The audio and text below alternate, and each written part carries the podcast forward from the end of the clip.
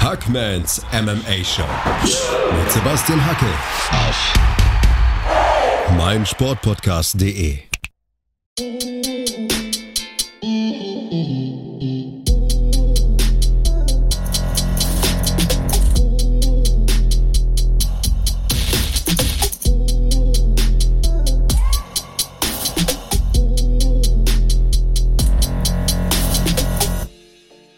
Da draußen und herzlich willkommen zu Ausgabe 56 von Hackmans MMA Show auf meinsportpodcast.de. Sven Löser ist wieder mit am Start und wir sprechen über das vergangene Wochenende. Will heißen die UFC Fight Night, Moraes gegen Sandhagen aus Abu Dhabi. Fight Island hat wieder seine Pforten aufgemacht, Sven. Ja, ähm, noch, noch ganz frisch vom Wochenende. Ich muss sagen, ich habe den Schlaf, den ich mir äh, jetzt äh, ein bisschen entzogen habe, durch dass ich es live geschaut habe, noch nicht ganz reingeholt.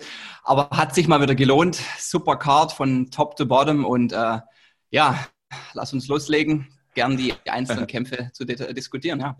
Äh, sehr, sehr gerne. Sven, äh, zuerst mal, wie geht's dir? Du bist ja auch ein bisschen NBA geschädigt. Ich glaube, du hast die Finals in den vergangenen äh, Wochen sehr gut miterlebt, ne? Ja, also ich habe die, die, meisten, die meisten Games habe ich, hab ich geschaut. Ich hatte es eigentlich vor gestern Nacht beziehungsweise heute Morgen, habe es aber nicht verpasst. Ich bin ja ambitionierter Heat-Fan und habe ja, hab auf ein Game 7 gehofft. Ähm, habe dann heute Morgen aber gelesen, dass die Lakers äh, den Sack zugemacht haben und äh, ja, ist ja auch ein, ein Wahnsinnsteam. Also ja, also schade natürlich drum. Äh, ich hätte ich es Miami gegönnt, die echt mal wieder seit, seit langen Jahren, seit äh, LeBron gegangen ist, echt super gespielt haben. Aber auch die Lakers natürlich ein Wahnsinnsteam und mit LeBron vorne dran haben sie es natürlich auch verdient, ja. Krasser Spieler, ja. 275 Pfund, riesengroß. Ich glaube, der wäre was fürs Heavyweight der UFC. und ja, das ist auch eine gute Überleitung, denn äh, wir beginnen ohne weitere Umschweife mit der UFC Fight Night Moraes gegen Sandhagen. Und ähm, wir sprechen nicht über die Prelims, aber es soll nicht unerwähnt bleiben, dass diese Prelims unfassbar gut waren. Also wenn ihr Zeit habt, wenn ihr vielleicht Schicht arbeitet und mal eine Spätschicht arbeitet, morgens aufsteht und nicht wisst, was ihr tun sollt, zieht's euch rein. Also zum Beispiel Joaquin Buckley mit dem K.O. des Jahres, wenn was war denn das für ein Ding? Ja, absoluter Kracher. Also ich habe die Prelims auch nicht geschaut. Ähm, ja, aber man, man kann es ja kaum vermissen, wenn man in den sozialen Medien ein bisschen aktiv ist. Also ja, ich, ich habe es ich hab's noch bildlich vor Augen. Ähm, Impact Sanganai fängt den Kick äh, seines Gegners Joachim Buckley und der dann mit einem, ich, ich weiß gar nicht, wie man den Kick genau nennt, aber mit, mit dem anderen Bein dann wirklich frontal auf die Zwölf und ja, Knockout des Jahres nennen es viele. Wahnsinn, ja. Ja, also stellt euch so vor, Joaquin Buckley steht quasi rechts, wenn es ein Computerspiel wäre und äh, kickt mit links. Sein Kick wird abgefangen und gepackt und äh, er hebt mit dem anderen Bein ab, wie bei einem Spinning Back Kick und trifft quasi mit dem Kick, wie du sagst, vollkommen perfekt auf den Schalter, knipst das Licht aus. Also für mich auf jeden Fall mal bis jetzt der K.O. des Jahres. Es wurde darüber gesprochen, ob es der beste K.O. der UFC-Geschichte gewesen wäre. Ah, ich weiß nicht, also mein Lieblings-K.O. ist immer noch Edson Barbosa gegen Terry Adam. Mein persönlicher Favorit. Ich kann nicht sagen, wieso. Ich fand den einfach am besten. Aber das ist auf jeden Fall mal einer auf der Top-10-Liste, ja. den man gesehen haben sollte. Also zieht euch rein, die Prelims zu Moraes gegen äh, Sandhagen. Wir beginnen trotzdem mit dem ersten Kampf der Main Card. Der hat mir sehr gut gefallen, Sven. Es war ein Kampf im Federgewicht. Ilya Topuria besiegt Youssef Salah, den Moroccan Devil, nach Punkten. Da gab es dreimal eine 29-28, in meinen Augen gerechtfertigt. Und ähm, gleich mal ein paar Worte zu diesem Ilya Topuria. Das ist jetzt nicht unbedingt ein Name, den man auf Anhieb kennt. Der wurde in Deutschland geboren. Interessante Geschichte. Kommt aus Spanien, ist aber eigentlich Georgier. So klingt furchtbar kompliziert, ist auch so. Ähm, hatte nur acht Tage Zeit zur Vorbereitung und hat dann faszinierendes Paket mitgebracht. Ähm, also seine Geschichte noch mal ein bisschen aufgedröselt. Der Vater zeigte ihm schon im Kindesalter so ein paar Kampfsportgrundlagen, unter anderem Taekwondo. Und Topuri hat auch äh, früh mit Judo angefangen, hat dann in Georgien gerungen und ja, das hat man ja gesehen. Gleich in Runde 1 hat er diesen wunderschönen Suplex gezeigt ist aber auch zusätzlich der erste Brazilian Jiu-Jitsu Schwarzgurt aus Georgien überhaupt. Und auch das sah man. Also kam da relativ früh im Kampf in die Mount-Position. allgemein in den ersten beiden Runden hat der sich hervorragend präsentiert, versuchte eine Submission nach der anderen. Äh, was war dabei? Head and Arm Choke habe ich gesehen, Guillotine-Ansätze, Anaconda Choke. Einmal habe ich sogar das Gefühl gehabt, der, der will dann den Bananasplit versuchen. Ich glaube, es war mhm. die, das Ende der ersten Runde. Äh, kam da mit furioser Pace zum Oktagon, 8 zu 0 Bilanz äh, vor dem Kampf und hat alle Kämpfe vorzeitig beendet. Sieben davon durch Submission. Genau das hat man gesehen, genau das, was man erwartet hatte, hat er gezeigt in den ersten beiden Runden. Heftige Pace, wollte den Kampf unbedingt entscheiden, schaffte es aber nicht, Sven. Und in meinen Augen hat er dann ein bisschen den Preis für die hohe Pace der ersten beiden Runden bezahlt. Ja, absoluter, absoluter Wahnsinnsbeginn, wie du, wie du schon erwähnt hattest. Er hat 100% Finish Rate. Ähm, Salal ist ja auch ähm, der Moroccan Devil 3 zu 0 gewesen in der UFC.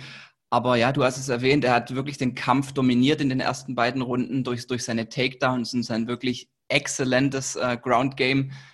Wahnsinnig viel Submission-Ansätze, aber ich muss auch sagen, äh, Salal war wahnsinnig tough, hatte ich das Gefühl. Er konnte sich aus allen Aufgabegriffen echt befreien und ja, das hat man dann Tupuria in Runde 3 angemerkt. Äh, er, war, er schien ein bisschen müde durch die ganzen äh, Submission-Attempts und dann hatte in Runde 3 Salal ja in, in meinen Augen im Stand-up ein bisschen Vorteile und war, schien auch der fittere Fighter zu sein.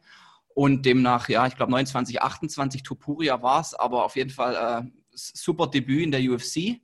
Ähm, bis auf, dass er da ein bisschen ähm, müde wurde gegen Ende. Ich, ich denke, er ist auch davon ausgegangen, dass er dass er das Finish bekommt in den ersten beiden Runden. Sah für mich auch danach aus. Also ich war echt erstaunt, als Salal sich da jedes Mal befreien konnte.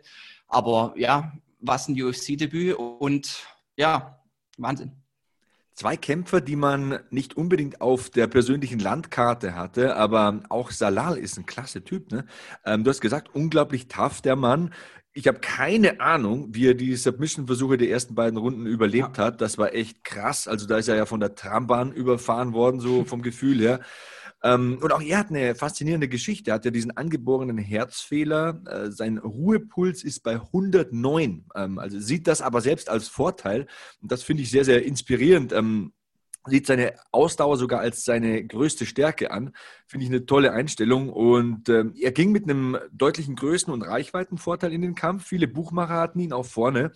Ähm, dazu auch großes Selbstvertrauen. Drei Siege im Jahr 2020 bisher, also hat im Februar, im Juni und im August gekämpft, jetzt die erste Niederlage. Und trotzdem hätte er am Ende noch äh, Chancen gehabt, denn äh, wie bereits erwähnt, also in den Runden 1 und 2 hat Topuria so ein Tempo angeschlagen, dass er am Ende dann sogar ein paar Mal so gegen den Zaun gelehnt hat und ja. äh, ein bisschen durchgepumpt hat und äh, sich da erholen wollte. Aber Salal hatte andere Pläne, ist dann nach vorne gegangen. Äh, das Ende vom Lied ist trotzdem 9 zu 0 Bilanz jetzt von Topuria. Nicht der vierte UFC-Sieg in Folge für Salal, aber ein toller Kampf. Also die beiden werde ich auf jeden Fall mal im Kopf behalten. Ja, absolut. Ich finde, äh, so kann eine Fight Night beginnen. Äh, wurde ich auch gleich komplett wach. Äh, da war dann nichts mehr mit Schlafen und dann ging's, dann ging's los. Ja, auch von einer Fight Night, die wirklich von Beginn bis Ende geliefert hat, ähm, mit dem Kampf beginnend. Und ja, ich meine, Salal hat dann wahrscheinlich in der dritten Runde auch gewusst, er ist, er ist zwei Runden zurück. Er, er braucht den Knockout oder er braucht die, das, das vorzeitige Stoppage und hat nicht ganz gereicht, aber ja, er hat alles gegeben und er ist ja auch erst 24 Jahre jung, glaube ich. Mhm. Jetzt in seinem vierten, vierten UFC-Kampf. Ja, da kommt Februar, noch einiges. Ne? Muss ja. man sich mal vorstellen. Also in neun Monaten viermal in der UFC gekämpft. Das äh, ist aller Ehren wert. Naja, also wach war ich spätestens, äh, spätestens beim zweiten Kampf des Abends. Ähm, Tom Aspinall mit einem Sieg durch TKO nach nur einer Minute und 35 Sekunden, lese ich hier auf Wikipedia, gegen Alain Bordeaux. Und ich denke, Sven, Alain Bordeaux hatte sich sein UFC-Debüt etwas anders vorgestellt. Ja, etwas anders, das glaube ich auch, ja. Man musste zu Tom Aspinall sagen, er ist ja also ich habe ihn in seinem, De ich glaube, es war sein Debüt, sein letzter Kampf, wo er auch den, nach einigen Sekunden schon den Knockout hatte. Er hatte, glaube ich, 45 Sekunden oder so, ne? 45 sogar, ja. Er hat ja, glaube ich, alle Siege durch ein Stoppage in Runde 1 ähm, bisher erzielen können. Und für, man muss ja sagen, für ein Schwergewicht ist er wirklich wahnsinnig athletisch und hat zudem auch wirklich super Boxkombinationen.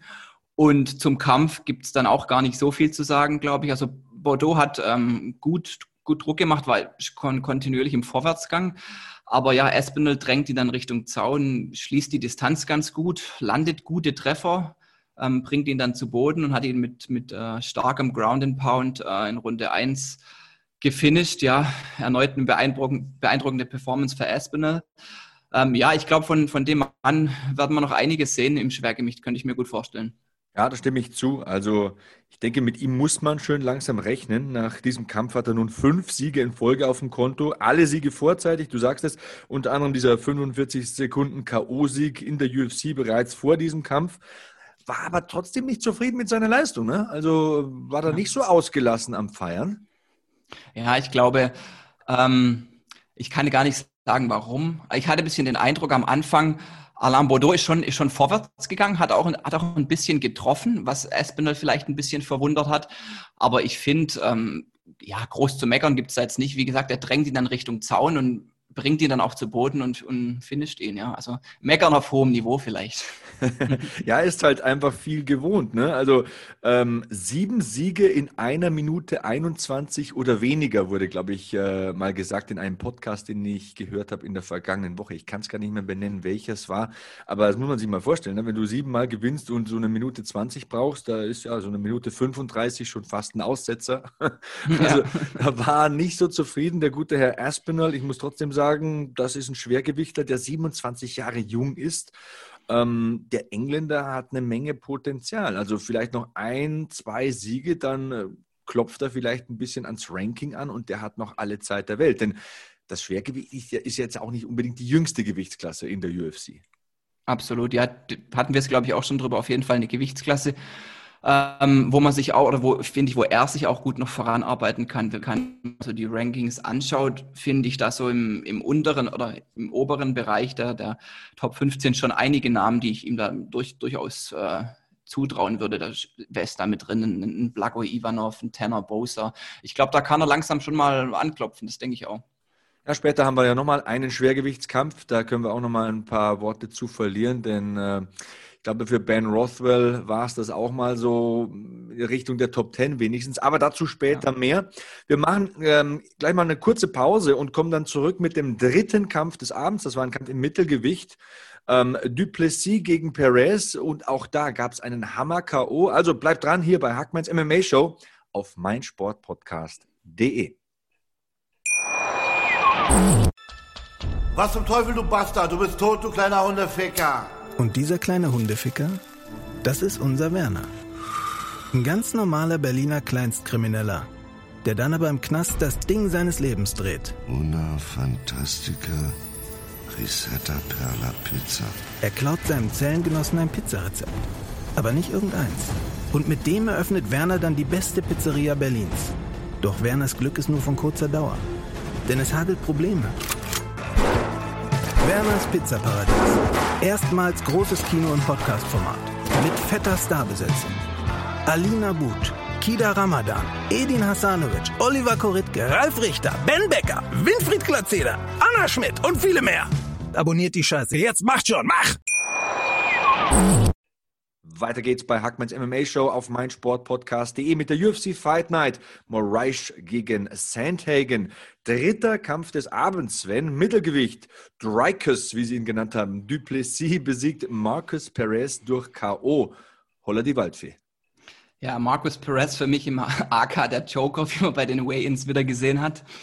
Ähm, ja, Duplessis, ähm, kurzfristiges UFC-Debüt war es, glaube ich, für den Mann aus äh, Südafrika. Ähm, auch eine beeindruckende 100% Finish Rate, glaube ich, 9 Submissions, 5 Knockouts. Ähm, ja, aber man muss ja sagen, Perez hat eigentlich auch ein gutes Submission Game, ist auch ein, auch ein guter Stand-Up-Fighter. Und ja, zu Beginn Perez im Vorwärtsgang. Ähm, Duplessis hat einige äh, gute Leckigs gelandet, wie ich fand. Und ich hatte aber ein bisschen den Eindruck, er hat wirklich sehr auch, auch, vorsichtig und bewusst agiert mit einer hohen Deckung, hat aber dann wirklich gute Treffer gelandet und trifft ihn letztendlich, glaube ich, mit, einer, mit einem ordentlichen linken Haken, äh, als er ihn in Richtung Zaun gedrängt hat und erzielt dann ja den, den Wahnsinns-KO in Runde 1. Perfektes UFC-Debüt und ich bin wirklich mal gespannt, ähm, wenn er dann irgendwann in den nächsten Kämpfen sein, sein Ground-Game noch zeigen kann, äh, weil da ist er auch wirklich sehr gefährlich.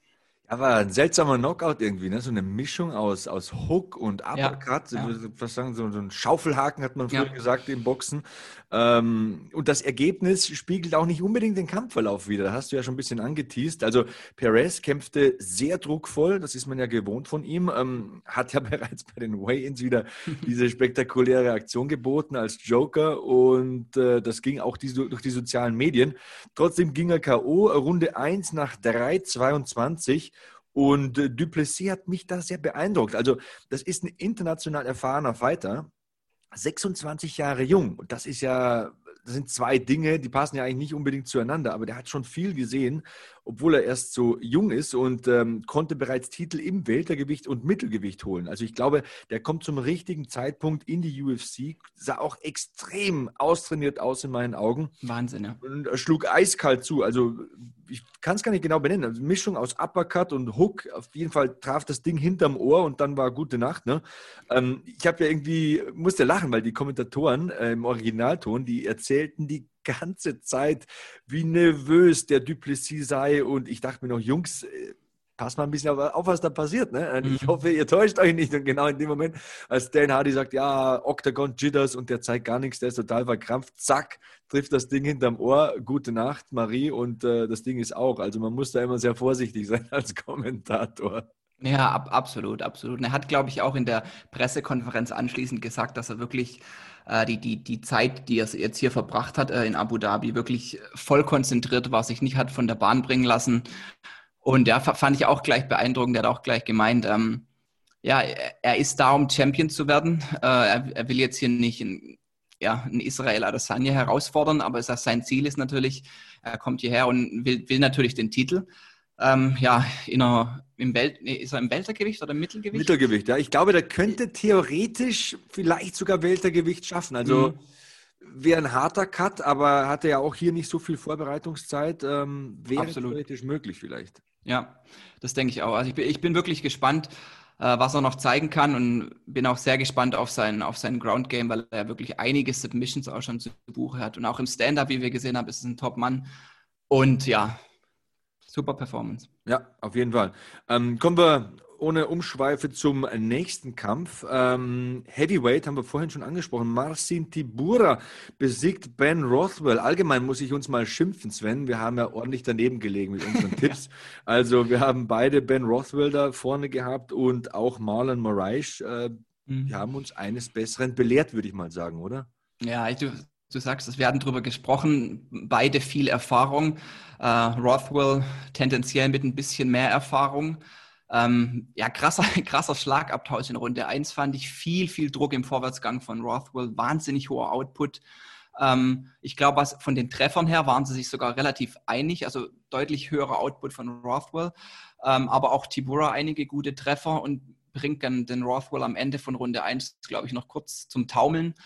Ähm, ja, ab, ab Mitte Runde 2 hat mir Tibura dann deutlich besser gefallen, gut getroffen und Rothwell äh, wirkte wirklich angeschlagen und müde und ja, Tibura war dann ganz klar der fittere Kämpfer für mich. Er ist auch der deutlich athletischere äh, für ein Schwergewicht, konnte dann, glaube ich, noch einen Takedown in Runde 3 erzielen mit gutem Ground and Pound und sichert sich dann äh, den, den Sieg bei Unanimous Decision, war es, glaube ich, völlig verdient. Also beeindruckende Leistung von Tibura, muss man sagen. Ja, tatsächlich. Also es war dreimal eine 29-27. Ähm, ich habe hier die offiziellen Punktzettel vor mir. Die Lösung ist ganz leicht aufgedröselt.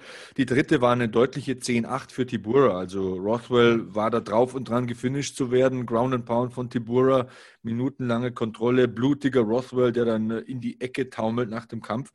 Ähm, ich glaube vom Gefühl her, da geht schön langsam so eine Ära zu Ende, denn Rothwell ist ja auch 38, glaube ich, und ähm, hat, wir haben es in der vergangenen Ausgabe schon gesagt, so viel gesehen in der UFC. Also 28 Siege durch K.O. in seiner Laufbahn, sechs durch Submission. Ähm, hat ja davor in der IFL gekämpft. Da hat er auch schon namhafte Leute besiegt, also gegen Christoph Stasinski gewonnen, gegen Rico Rodriguez, gegen Roy Nelson. Dann kam er in die UFC und hat in seiner UFC Karriere und auch in seiner insgesamten Karriere, ich habe mir dann mal eine Statistik rausgegriffen, sechs ehemalige Weltmeister gekämpft. Also Junior dos Santos, Josh Barnett, Kane Velasquez, Andre Arlovski, Tim Sylvia und Rico Rodriguez.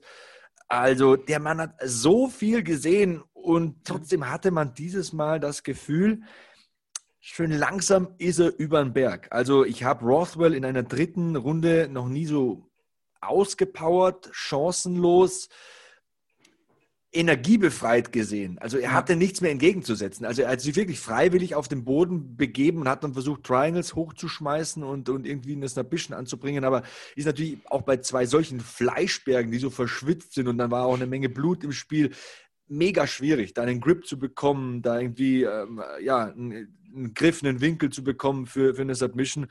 Und ähm, ich würde das unterschreiben, was du sagst. Also spätestens Mitte der zweiten Runde hat Tibura übernommen. Ich habe mir auch da nochmal eine Statistik rausgeschrieben.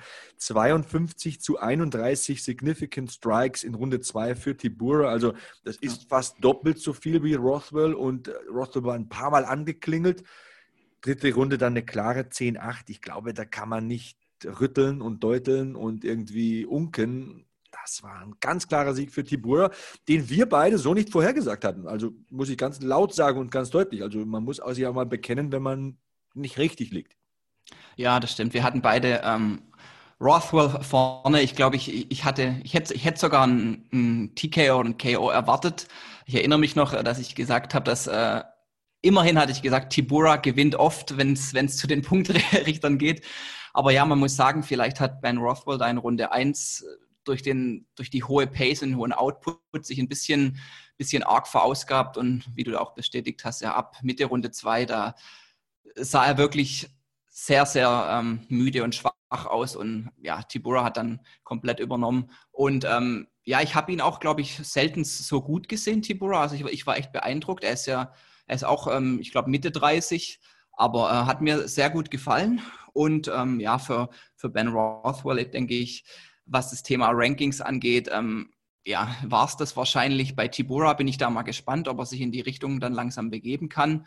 Ähm, beeindruckende Leistung äh, von dem Mann aus Polen. Hut ab. 34 ist er, der Gute. Und das war eine sehr erwachsene Leistung, so würde ich das mal ähm, betiteln von Tibura. Gute Beinarbeit, das Cardio war da, für einen Mann seiner Statur nicht immer selbstverständlich drei Siege in Folge jetzt. Das ist das, was am Ende stehen bleibt. Was mich ein bisschen stutzig gemacht hat, was mich immer ein bisschen ärgert fast bei solchen Kämpfern, muss ich sagen. Warum kommt dann kein Call-out? Dann kommt irgendwie, ja, gebt mir irgendwen in der Top Ten. Junge, bist nicht der Einzige, der einen Kampf will gegen jemanden in der Top Ten. Da musst du schon einen Namen nennen oder zwei am besten. Ne? Also ich verstehe immer nicht, wenn ich weiß, okay, ich kämpfe heute und jetzt habe ich die letzten beiden gewonnen, wenn ich jetzt den gewinne, dann, dann kann ich Ansprüche anmelden. Warum habe ich dann keinen Namen parat? Also da muss ich immer sagen, das bleibt, das bleibt doch keinem hängen. Da sitzt ein Dana White, da sitzen die Matchmaker und da sagt, ja, gib mir irgendwen. Ja, da, da, werden die sich nicht, morgen schon nicht mehr dran erinnern können. Also wenn du sagst, keine Ahnung, gib mir Derek Lewis oder so, dann, dann gibt es wenigstens ein bisschen Social Media Beef oder so, dann gibt es ein bisschen Aufsehen, da ja, kannst absolut. du dich ins Gespräch bringen. Das verpassen, finde ich wenigstens, ich komme ja auch ein bisschen aus der Entertainment-Welt, viele Kämpfer oft so nach dem Kampf diesen Eindruck so hin, zu hinterlassen. Ich weiß nicht, wie du das siehst. Ja, das stimmt. Das sind natürlich, die UFC äh, veranstaltet so viele Events. Es ist wirklich schon je, jede Woche. Ähm, ja, ich, ich, ich finde es sowieso beeindruckend, ähm, wie die Matchmaker da immer wieder ähm, absolut super, super Duelle zusammenstellen bei der, bei der riesen Palette an, an Fightern. Und ja, du sagst es, wenn man da äh, nicht irgendwie auf sich aufmerksam macht oder vielleicht mal einen, einen Wunsch äußert, äh, kann das schnell in Vergessenheit geraten. Und ich finde gerade im Schwergewicht auch da gibt es einige, die er hätte, theoretisch hätte äh, herausfordern können. Mir, mir fällt jetzt keiner ein, aber er kann mit Sicherheit in der Top 5, Top 10 bis äh, Top, äh, Top 15, da finden sich bestimmt einige Namen, ähm, das interessante Matchups für ihn wären. Und ich glaube, äh, ja, dass auch Dana White und, und, und die UFC sicherlich beeindruckt war von seiner Leistung, denke ich. Ähm, ich habe ja mal irgendwo in den sozialen Medien diese Magnettafel von äh, Sean Shelby gesehen. Und äh, wo man dann so sieht, so wie kommt das Matchmaking zustande. Da sind wirklich also hunderte Namen an der Magnettafel und hier Querverweis und da ein Pfeil und so. Und dann äh, hat man halt quasi so ein bisschen nachempfinden können, wie sieht das bei dem im Büro aus, ja, wie setzt ja. der die Matches zusammen. Aber das ist wirklich äh, eine Aufgabe und äh, eine schöne Aufgabe. Also ich muss sagen, ich glaube, da kann man wirklich sehr viel Spaß haben. Und mittlerweile hat die UFC ja 500, 600 Kämpfer unter Vertrag Da hat man einige Möglichkeiten, allein schon äh, mathematischerweise. Also, ich weiß nicht, würdest du gerne mal Matchmaker spielen in der UFC? Ich fände es, glaube ich, wahnsinnig cool. Also ich finde generell, wenn man sich viel mit dem Sport beschäftigt und, und, und auch die Events verfolgt, ich finde äh, ich find das, glaube ich, richtig cool. Ja, ich könnte es mir mal vorstellen, ja. Wäre sehr cool ja, das ist äh, vielleicht auch mal eine Aufgabe oder eine Frage an euch da draußen unter dem Hashtag HackmanMMA. Ich bin Sebastian Hackel bei Twitter und Instagram. Welche Matches würdet ihr euch wünschen? Würdet ihr vielleicht mal gerne Matchmaker spielen in der UFC? Wenn ja, lasst es mich wissen. Äh, wie sehen eure Traumcards aus und so weiter? Ich hatte ja auch schon mal in der Vergangenheit eine Ausgabe produziert zum Thema UFC gegen Bellator, so eine Supercard, eine imaginäre natürlich ist, äh, ist anzunehmen, dass sowas nie zustande kommen wird. Aber ja, ich meine, der Fantasie ist immer Tür und Tor geöffnet. Man kann ja so Gedankenspiele mal durchspielen vor dem geistigen Auge. Ich weiß nicht, wie du das finden würdest, Sven. So, wenn UFC und Bellator sagen würden, wir veranstalten jetzt so eine Card, unser Champion gegen euren Champion und unser neuer Topstar gegen euren Topstar. Äh, da gäbe es ja wirklich interessante Sachen, die man da bucken könnte, ne, wenn man Matchmaker wäre. Ja, es, es wäre wirklich mal interessant, ähm, vor allem Bellator ist ja auch ein, ein wahnsinnig super hohes Niveau. Ähm, ich fände es echt mal interessant zu sehen, wie da, wie da der Leistungsunterschied vielleicht nochmal ist zwischen UFC, Bellator, ob vielleicht gar nicht so ein großer Unterschied ist. Wir hatten es erst drüber. Ähm, Michael Chandler jetzt bei der UFC, vielleicht sehen, sehen wir da ja schon ein bisschen so ein, so ein, so ein Teaser, falls er einspringen müsste, was wir nicht hoffen äh, wäre das schon ein bisschen so, wird schon in die Richtung gehen. Aber es, es wäre auf jeden Fall interessant mal zu sehen. Ja, Bellator hat auch einige Super Champions.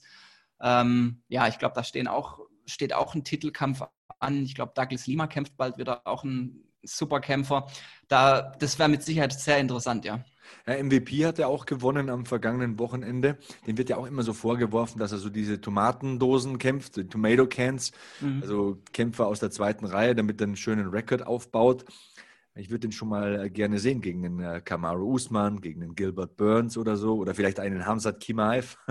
Oh ja. Also, so eine Supercard, die hätte es in sich, aber gut, das war's erstmal mit der Fantasie. Die schieben wir beiseite. Wir machen nochmal eine ganz kurze Pause und dann geht es weiter mit den beiden Main Events. Allen voran dem Co-Main Event. Ich habe es ja in der vergangenen Ausgabe schon als Striker versus Grappler Duell ausgewiesen. Edson Barbosa kämpfte gegen Makwan Amirkani. Und wie das ausgegangen ist, das hört er gleich. Hier bei Hackmans MMA Show auf meinsportpodcast.de. Bei Volvo haben Sie jetzt die Qual der Wahl. SUV oder Kombi. Plug-in oder Mild-Hybrid. Black oder Business Edition. Keine leichte Entscheidung, denken Sie? Ganz egal, wie Sie sich entscheiden. Bei unseren Editionsmodellen profitieren Sie von einem Kundenvorteil von bis zu 7300 Euro. Jetzt bei Ihrem Volvo-Händler. Weiter geht's bei Hackmanns MMA Show auf meinsportpodcast.de mit der UFC Fight Night Review. Moraes gegen Sandhagen war der Main Event, aber der Co-Main Event Striker gegen Grappler, Edson Barbosa gegen Makwan Amirkani. Sven, wie hast du das Ganze erlebt? Ja, ähm, Kampf, den, auf den ich mich sehr gefreut habe. Wir hatten ja äh, letzte Woche auch schon ein bisschen drüber gesprochen, äh, über, über die Stärken der beiden und die Schlüssel zum Erfolg der beiden. Bei, bei ähm, Barbosa ganz klar das Stand-up, die Leg-Kicks und bei Americani äh, das Ground-Game. Ähm, ja, und äh, hat ja wenig überraschend dann für mich, muss ich sagen. Also Barbosa hat gut gestartet, gute Leg-Kicks, gute Front-Kicks und auch Körpertreffer fand ich, fand ich sehr gut von Barbosa. Hat da Americani auch echt gut auf Distanz gehalten. Hatte, glaube ich, sogar noch in, in Runde 2 zwei Knockdowns für Barbosa. Ähm, und ich fand es ja interessant, dass er da wirklich dann auch vorsichtig und, und, und weise ihm auf die Matte gefolgt ist, weil er erkennt ja die Gefahr. Dennoch, ähm, ja, dominante, sehr dominante Runde 2 auch für Barbosa. Und er hat, glaube ich, auch, ähm, er ist ja auch äh, kein schlechter Mann am Boden, gar nicht, hat, glaube ich, auch mal eine ähm, Submission angesetzt. Und ähm, ja, in Runde 3 hat dann Amir hat noch einen Takedown geschafft. Ähm, es war eigentlich so die erste gute Position im Kampf für ihn, konnte allerdings nicht wirklich Profit daraus schlagen. Wie ich schon erwähnt, auch gute Defense von Barbosa am, am Boden und ich war wirklich beeindruckt. Eine sehr, sehr dominante Leistung von Barbosa. Ähm, endlich ist er wieder zurück auf, auf der Gewinnerspur und ähm, er hat, glaube ich, auch gemeint, er, er, will den Titel im Vätergewicht und er will jetzt unbedingt einen, einen Top 5 äh, Contender, den er sich meiner Meinung nach auch verdient hat. Er ist ein absolut super Kämpfer, ein sehr gefährlicher Mann. Ähm, ja, beeindruckende Leistung bei Barbosa. Äh, ich hatte ihn auch vorne davor. Ähm, Amerikani, ich glaube, er hat, es war sogar ähm, ein Replacement. Ich glaube, das war nicht der ursprüngliche Gegner von Barbosa, aber dennoch sehr gute Leistung von Barbosa und auch super, super ansehnlicher Kampf. Ja, da würde ich äh, zustimmen. Über ein paar Dinge müssen wir noch ein bisschen sprechen. Also Runde 1, meiner Meinung nach 10-9 Barbosa.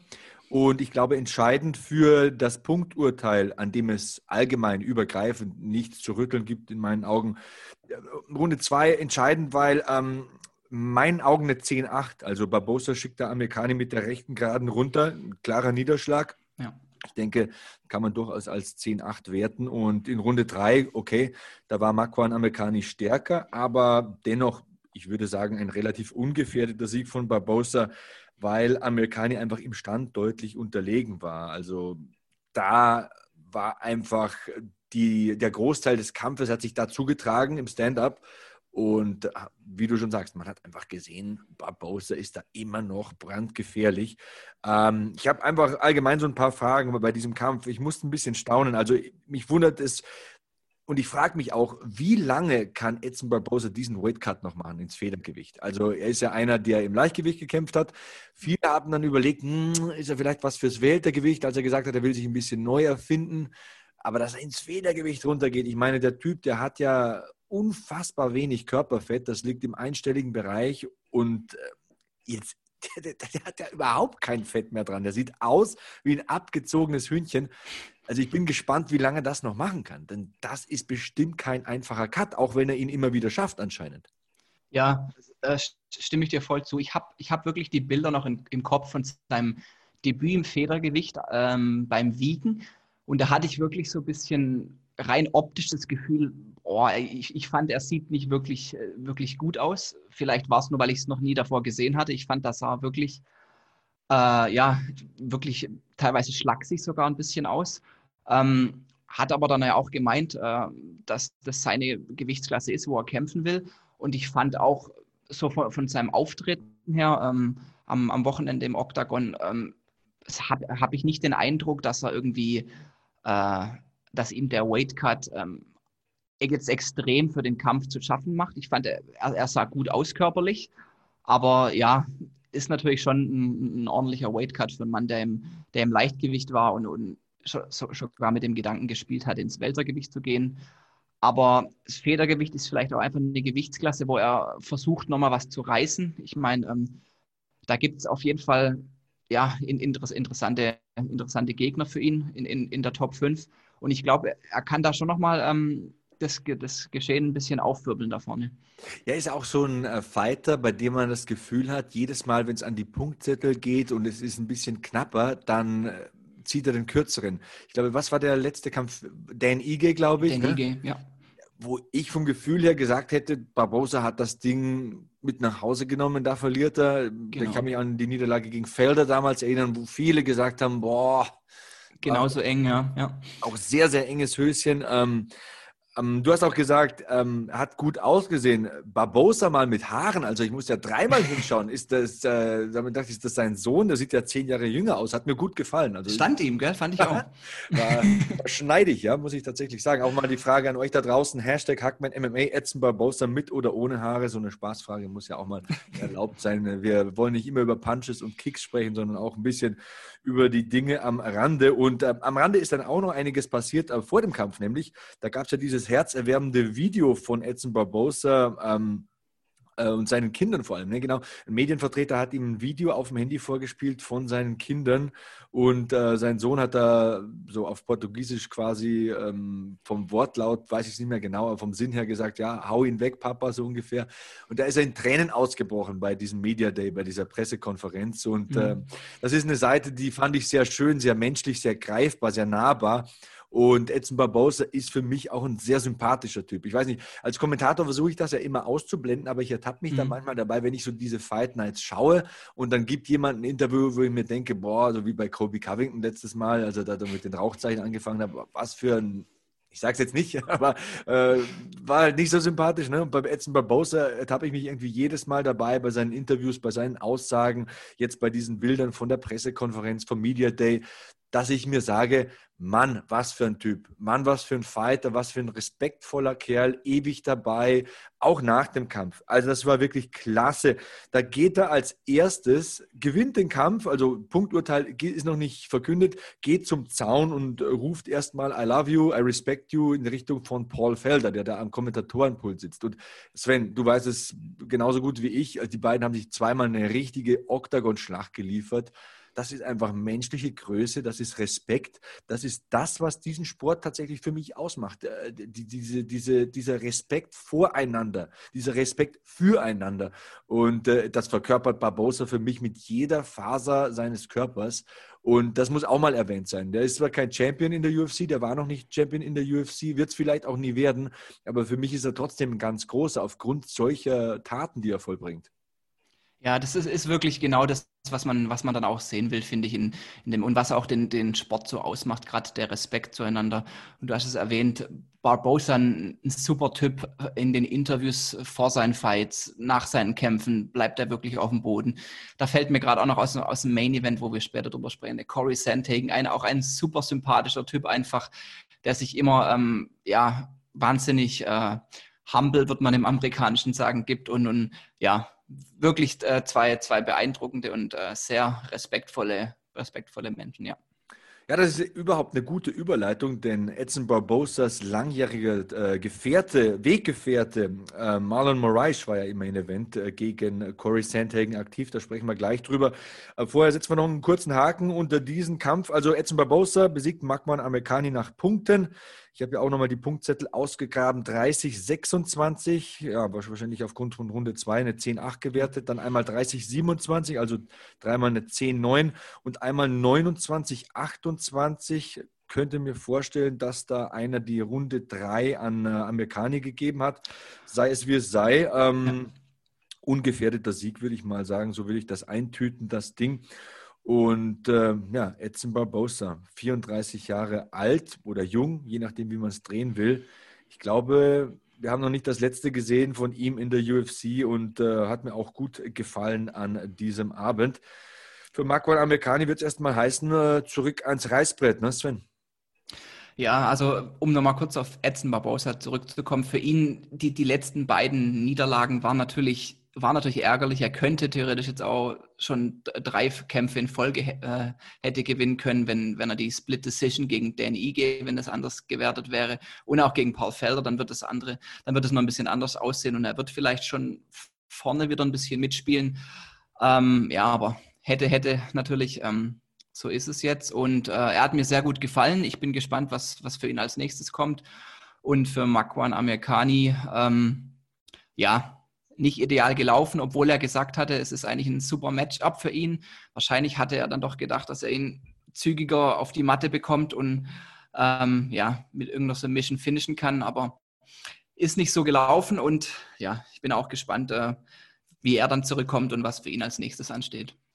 Das ist ja das Spannende am MMA. Styles make fights. Man kann ja nicht sagen, der A gewinnt gegen B und der B hat äh, gegen C gewonnen, also ist der A besser als der C. Das ja. kann man ja nicht sagen. Also es ist ja immer so eine Mischung, passt Stil von äh, Kämpfer A zu Stil von Kämpfer B.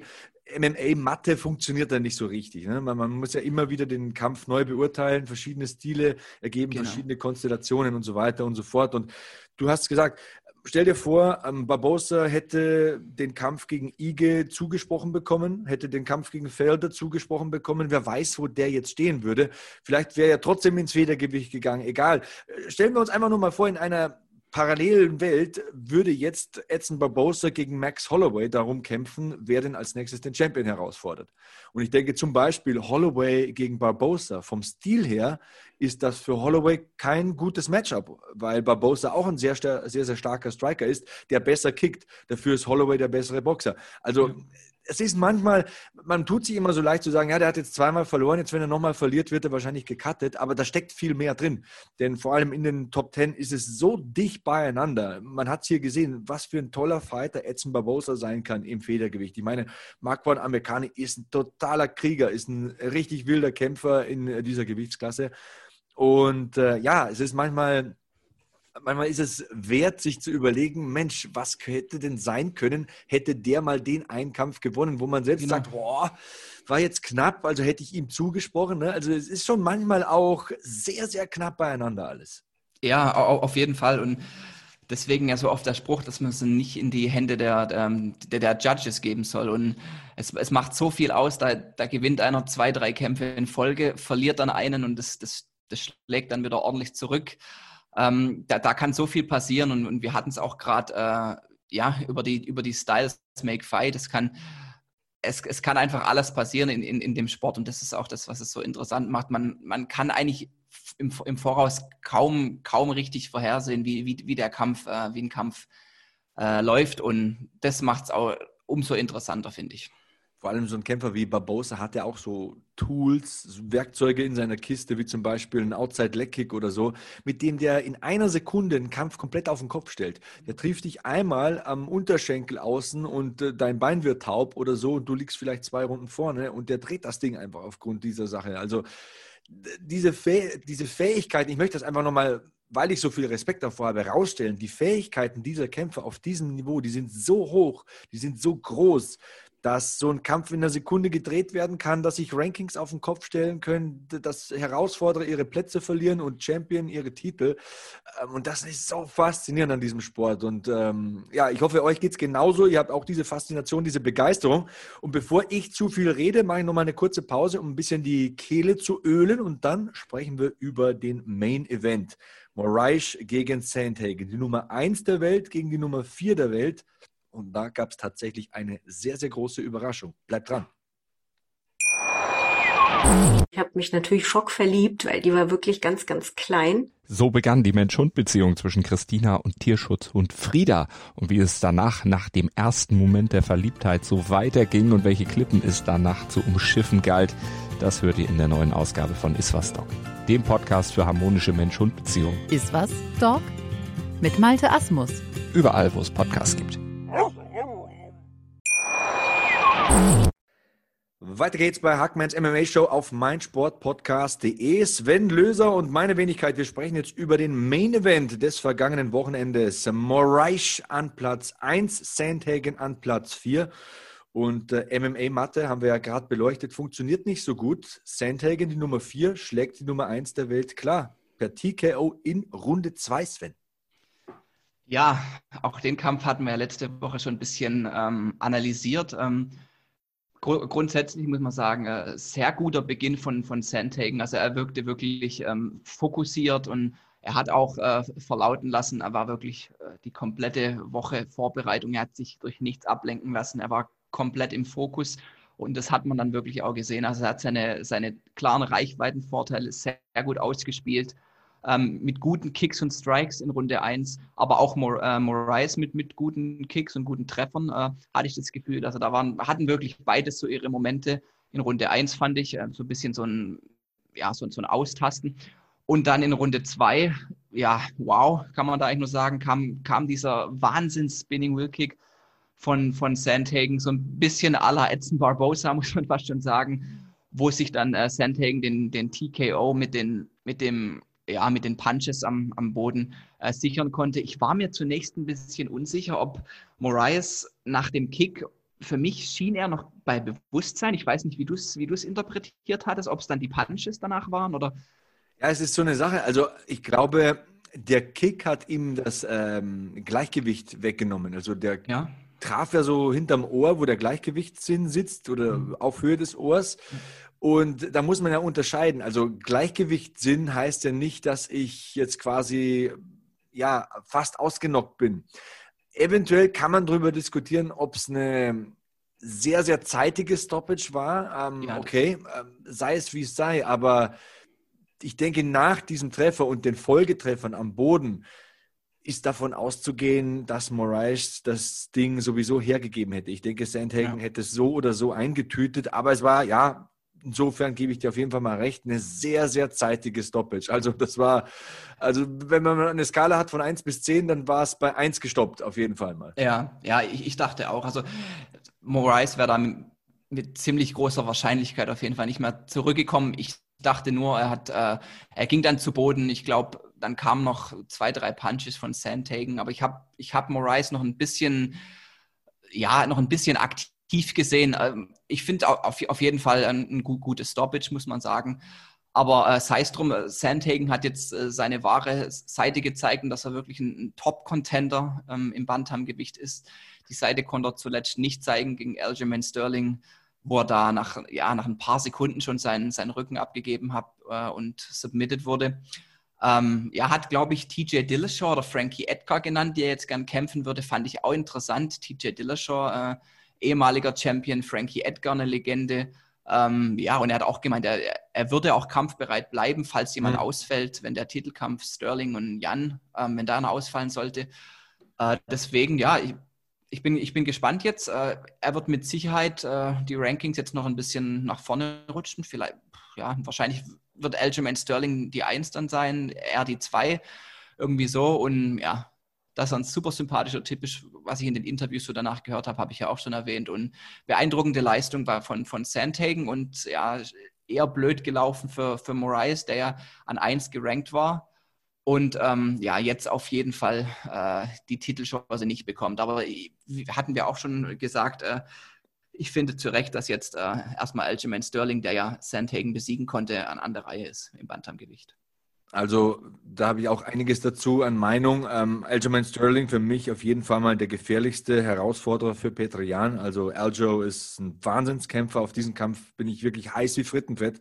Und äh, ja, Marlon Moraes wird jetzt ein bisschen abstürzen in den Rankings.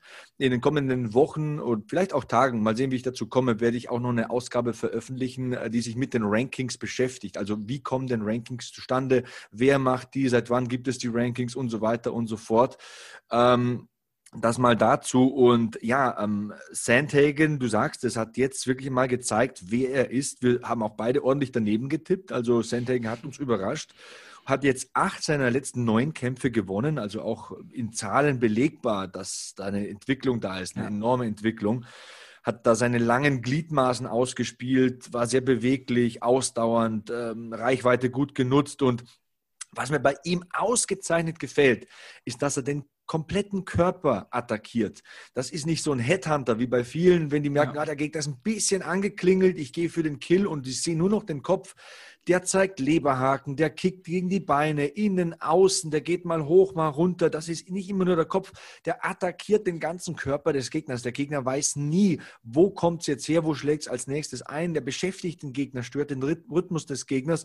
Und äh, man muss auch mal sagen, wer dieser Gegner war. Also Marlon Moraes, das ist ein unglaublich explosiver Kämpfer.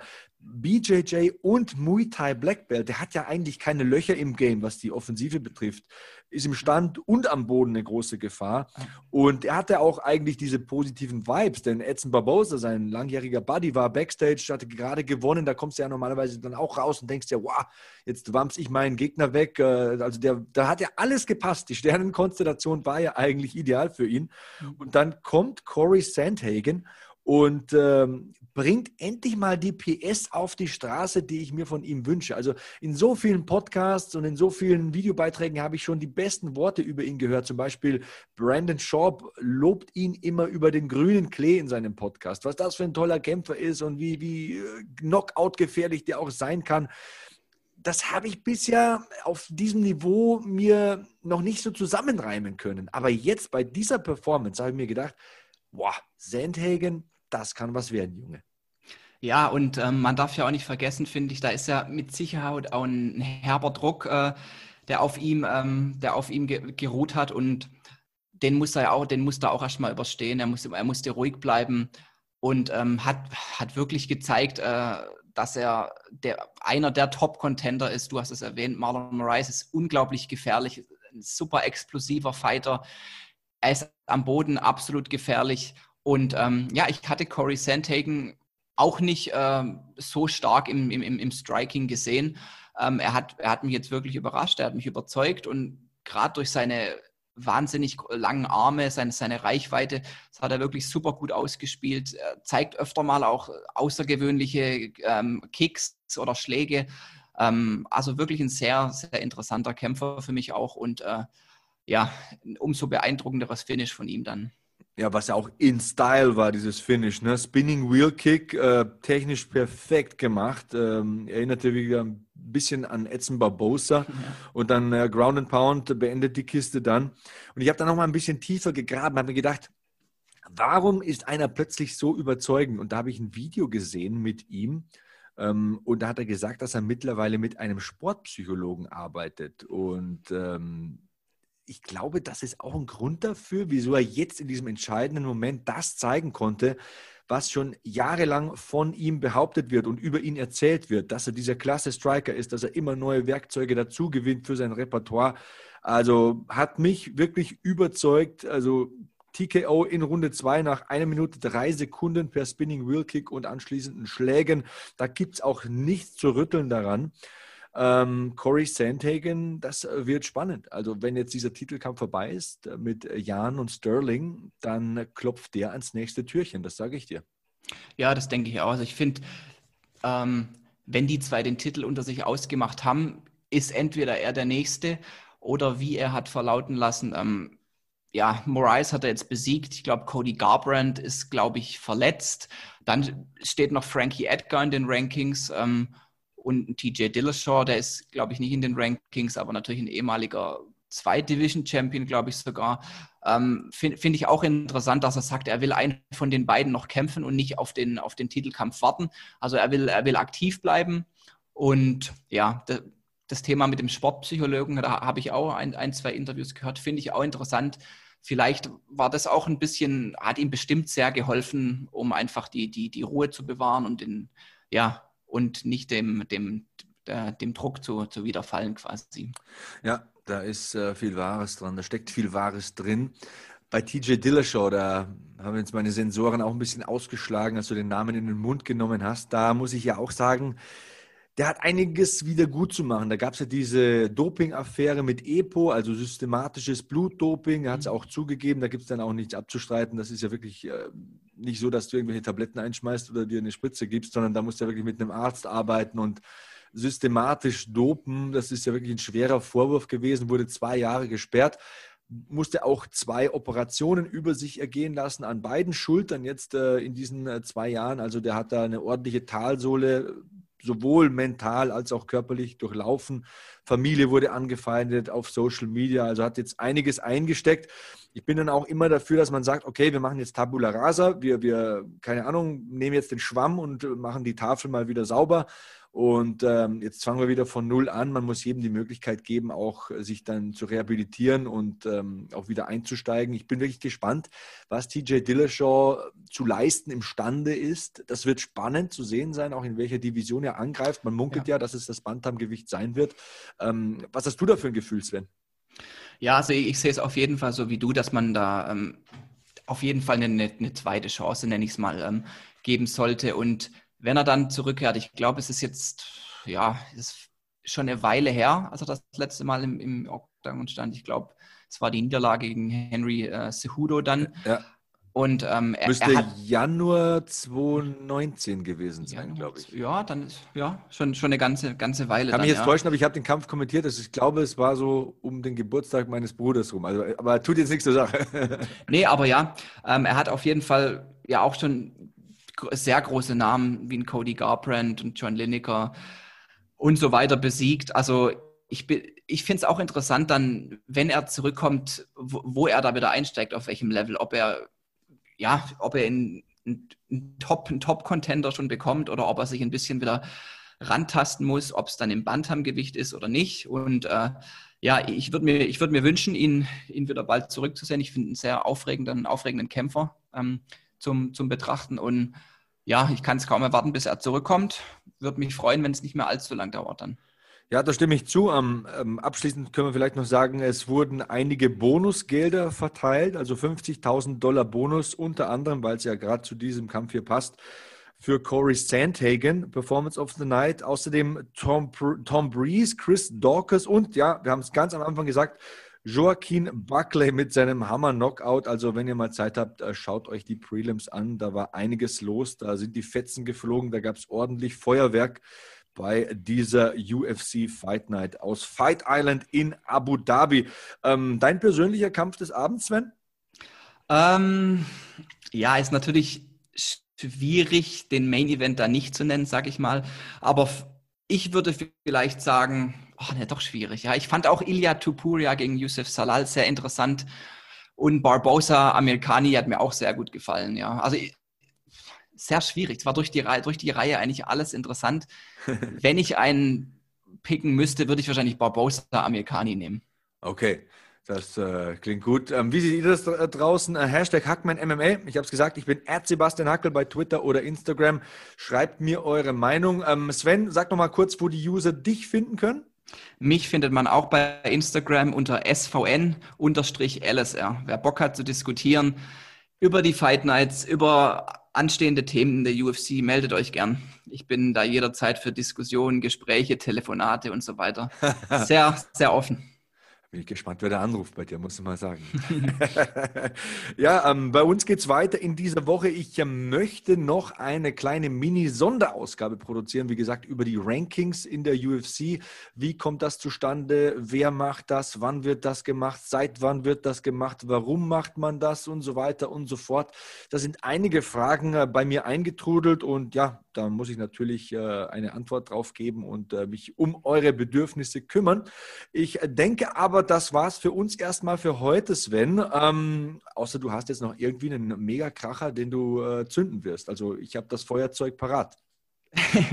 naja, die, die Megakracher kommen dann wieder nächstes Wochenende, wenn wir uns auf die Rückkehr von Brian Ortega und dem Korean Zombie freuen können. Äh, das ist ein Kampf, auf den ich mich schon, der ja, glaube ich, schon sehr lang angepriesen ist und auf den ich mich auch sehr freue. Ähm, ansonsten ähm, habe ich nichts auf dem Herzen. Nee. Ja, wer weiß, was noch an Skandalen passiert in dieser Woche. Ist ja einiges los momentan in der Welt der gemischten Kampfkünste. Kleiner Plug noch von meiner Seite. Das äh, Comeback, wie du sagst, von Brian Ortega am kommenden Wochenende auf der Zone werde ich live kommentieren. Soweit ich informiert bin, geht es um 1 Uhr los in der Nacht von Samstag auf Sonntag. Also, wenn ihr dabei sein wollt, ich habe auch immer nebenher den Twitter-Feed offen Schreibt mir gerne, schaut euch das Ganze an, gebt mir auch gerne Feedback oder gebt mir Feedback zu dieser Sendung hier, zu meiner äh, ähm, Show, zu meiner MMA-Show. Ähm, wir haben jetzt 40 äh, Top-Bewertungen bei Apple Podcasts. Ich würde mich über die 41., 42., 43. freuen. Also haut rein in die Tasten, gebt Feedback, Anregungen, Wünsche. Ich bin für alles offen. Und ansonsten sage ich äh, danke Sven. Ähm, ich danke euch. Bleibt sicher, bleibt sauber, bleibt safe. Bis zum nächsten Mal. So long. Hackman out.